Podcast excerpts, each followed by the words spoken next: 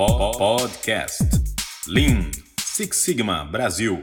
Meu nome é Luiz Gustavo e hoje eu vou dar uma super dica para você. Não vá para uma reunião de aplicação de ferramentas sem dominá-las. Parece uma coisa óbvia, mas não é. Eu já vi muito belt entrar para reunião com equipes grandes e não sair absolutamente nada. E quem participou dessa reunião não voltou nas demais. Estou falando isso de experiência própria. Então, quando for fazer uma reunião de projeto que vai desenvolver uma ferramenta, pegue o material que vocês têm, seja material do treinamento, seja uma busca na internet, mas não vá sem dominar completamente a ferramenta. E esse caso que eu estou falando para vocês foi um belt que foi entrou para uma reunião para fazer um F6 ou seja, análise de modo e efeito de falhas, e ele não tinha a menor noção de como é que fazia. Ele não soube desdobrar aquilo ali com a equipe, sair alguma coisa. Aí no final todo mundo foi ficando ansioso, foi virando aquela confusão a reunião e no final não saiu nada e as pessoas tomaram pavor de trabalhar com ferramentas de projeto do Six Sigma.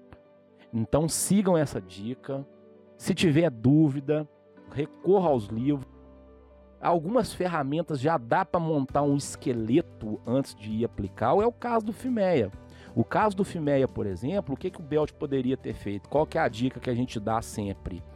Antes de começar um Fimeia, já domine a questão dos índices, ou seja, quais são os critérios de pontuação que a gente vai colocar.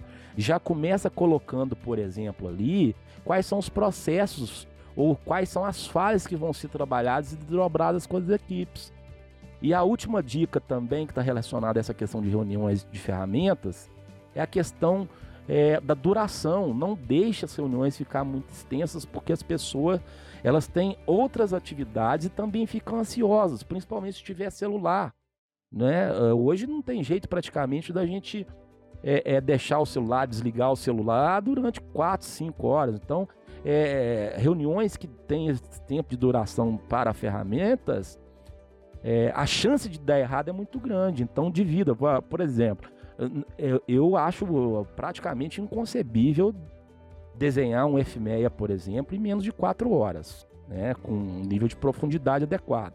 Então, eu não vou pegar uma tarde inteira, um período inteiro da equipe. Não, vou quebrar isso aí, por exemplo, em três reuniões, em duas reuniões. Né? Às vezes até quatro reuniões, né?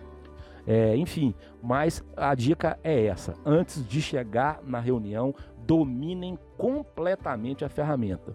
Vocês vão ver que todas as reuniões de projeto vai passar a ser um grande sucesso.